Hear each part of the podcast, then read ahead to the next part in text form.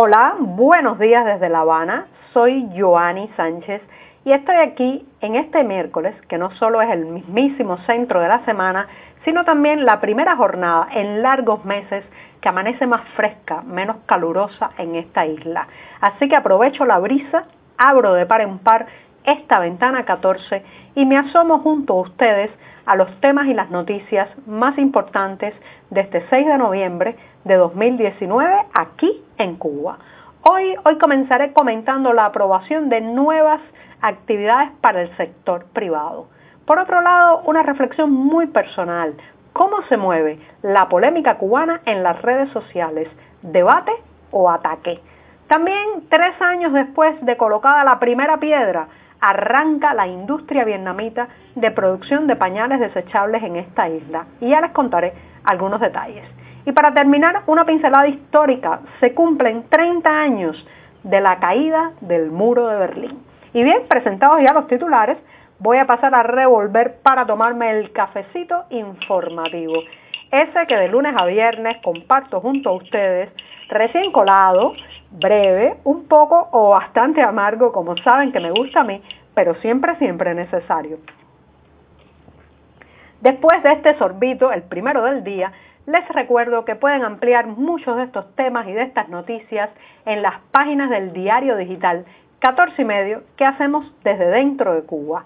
Advertir también a nuestros lectores residentes en territorio nacional que lamentablemente tendrán que hacer uso de proxies anónimos o de servicios de VPN para poder entrar a nuestro sitio digital desde los servidores cubanos. Y dicho esto, voy a pasar al primer tema que les anunciaba está relacionado con el sector privado, que en el discurso oficial de esta isla no se llama así, sino sector por cuenta propia o cuenta propista. Recuerden que vivimos en una realidad bajo un discurso dominante que intenta cambiar muchas veces la manera de nombrar a los hechos cotidianos. Y la palabra privado, particular, comercio, incluso emprendedor o comerciante, han sido términos, vocablos estigmatizados a lo largo de décadas en Cuba y por eso cuando se abrió finalmente al trabajo privado en la década de los 90, a la, llegada de licencias para ejercer este trabajo privado, pues el oficialismo optó por una fórmula como trabajo por cuenta propia o cuenta propista. Pero eso es al final lo que en otras partes se puede llamar sector privado o trabajadores particulares. Lo cierto es que se han sumado seis nuevas licencias para ejercer este trabajo. La mayoría de ellas, cuatro de ellas, está relacionada con la producción artística, como operador y arrendador de equipamientos para producción artística, también una licencia para esas personas que eh, seleccionan un elenco para una película, un videoclip u otra producción audiovisual privada.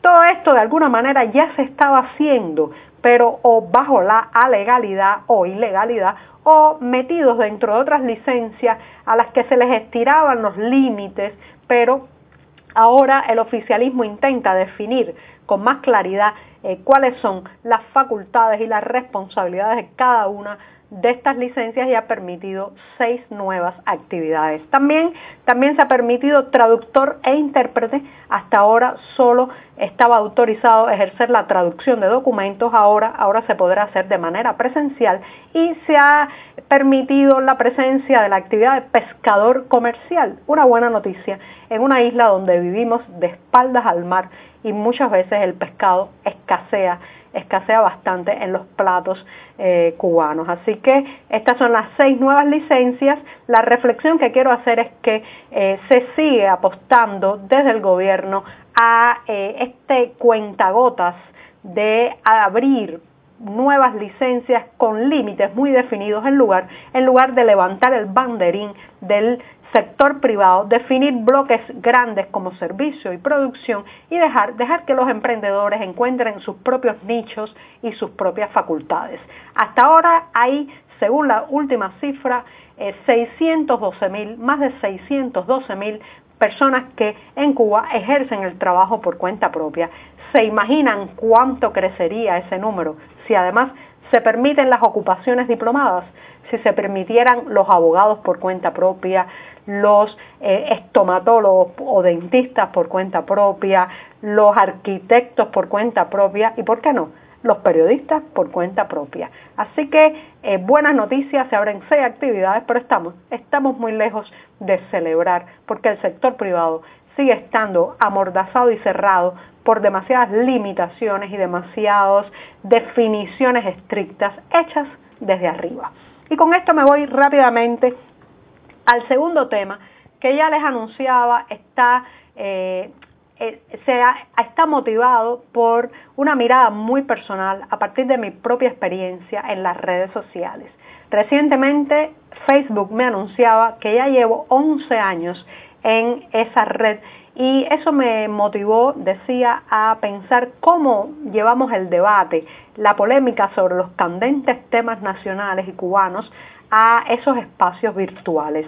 Lo cierto es que con la irrupción de las redes sociales en nuestra vida, eso nos ha permitido un ejercicio que no teníamos en la Cuba física, en la Cuba real, en las plazas concretas, después de décadas de no permitirse el debate plural, sano, de ilegalizar las fuerzas políticas diferentes al Partido Comunista, de convivir con un parlamento monocromático desde el punto de vista ideológico, pues se han acumulado muchos temas, muchos debates, muchos, muchas polémicas que las redes sociales han logrado de alguna manera entrar en ebullición, explotar, hacerse ver. Pero hemos llegado a esos espacios virtuales con algunos vicios heredados justamente de la intolerancia en los espacios físicos.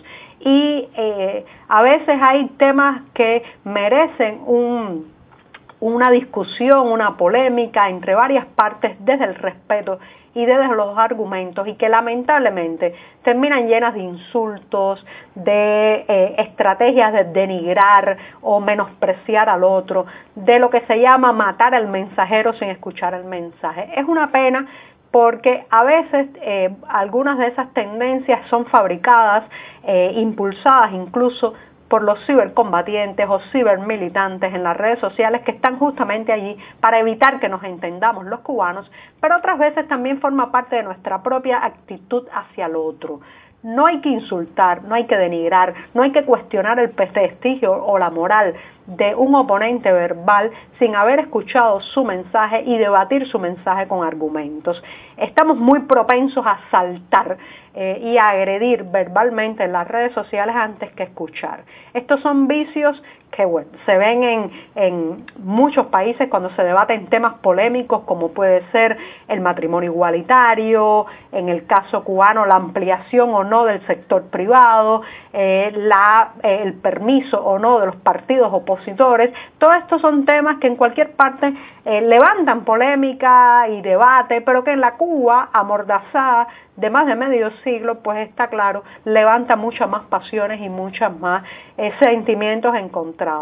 Eh, yo solo recomiendo tratar de debatir con argumentos, sin insultar al otro, las alusiones al físico, las alusiones a la falta de moralidad o de prestigio, el usar eh, motes o desviaciones del nombre de esa persona son técnicas y estrategias que no conducen ni al buen debate ni al entendimiento. Todo eso es lo que hace es recortar eh, eh, los puentes para una posible polémica sana y sobre todo retrasar eh, la discusión seria de temas medulares de la realidad que vivimos. Así que recomiendo cuando se entre las redes sociales pongamos un poco el freno en ese, en ese animal belicoso que llevamos dentro que tiende a saltarle a las venas del cuello al otro porque piensa diferente. Y pensemos que eso también, eso también es castrismo, eso también es lo que nos enseñaron desde niños, gritar consigna y no escuchar al otro, denigrar, eh, insultar, decirle a alguien que si no le gusta lo que está pasando se tiene que ir del país. Eso es lo que nos enseñaron en las escuelas. Así que eh, viremos o cambiemos ese chip y entremos en las redes sociales con la capacidad de escuchar, de debatir y de argumentar nos va a hacer falta, porque ese entrenamiento en el mundo virtual quizás quizás muy pronto podamos aplicarlo en el mundo real, físico y concreto de la Cuba del cada día. Vamos a ver, crucemos los dedos. Y con esto me voy al tercer tema que está relacionado con la industria y un punto álgido eh, en la cotidianidad cubana, que son los pañales o culeros desechables para bebé. Resulta que hace tres años se colocó la primera piedra en una industria eh, vietnamita ubicada en la zona especial de desarrollo Mariel al oeste de La Habana y según la prensa oficial este noviembre eh, ya empiezan a llegar las primeras mercancías de esa industria a las tiendas cubanas. Los pañales desechables para bebé son un dolor de cabeza para la mayoría de las familias que tienen niños pequeños en esta isla, eh, no solamente por sus elevadísimos precios, nada vinculados a los salarios reales, sino también porque son productos que están frecuentemente afectados por la carestía, la inestabilidad y la falta de algunas tallas esto se vuelve más dramático todavía cuando una familia, además de un bebé, tiene un adulto mayor, un anciano que necesita también de estos pañales para adultos. Así que eh, parece ser, según la prensa oficial, que ya, ya está empezando a llegar la producción vietnamita de la fábrica ubicada en el Mariel a las tiendas cubanas. La gran pregunta es si esto, que la producción sea nacional o la fábrica esté ubicada en territorio nacional, va a significar que sean más baratos y más acorde con los salarios. No sé, tengo mis dudas, pero por el momento dice la prensa oficial dada a los titulares que tendrá la industria una producción anual de 120 millones de pañales desechables. Así que a correr a las tiendas a ver, a ver cómo son esos precios por los que hemos tardado y esperado tres años. Y bien, me voy rápidamente al último tema, el muro de Berlín cayó un 9 de noviembre de 1989, hace exactamente 30 años. Yo era un adolescente de 14 años y todavía, todavía estoy esperando que la prensa cubana haga un dossier completo, enjundioso y detallado de qué pasó, de qué pasó en ese Berlín de 1989.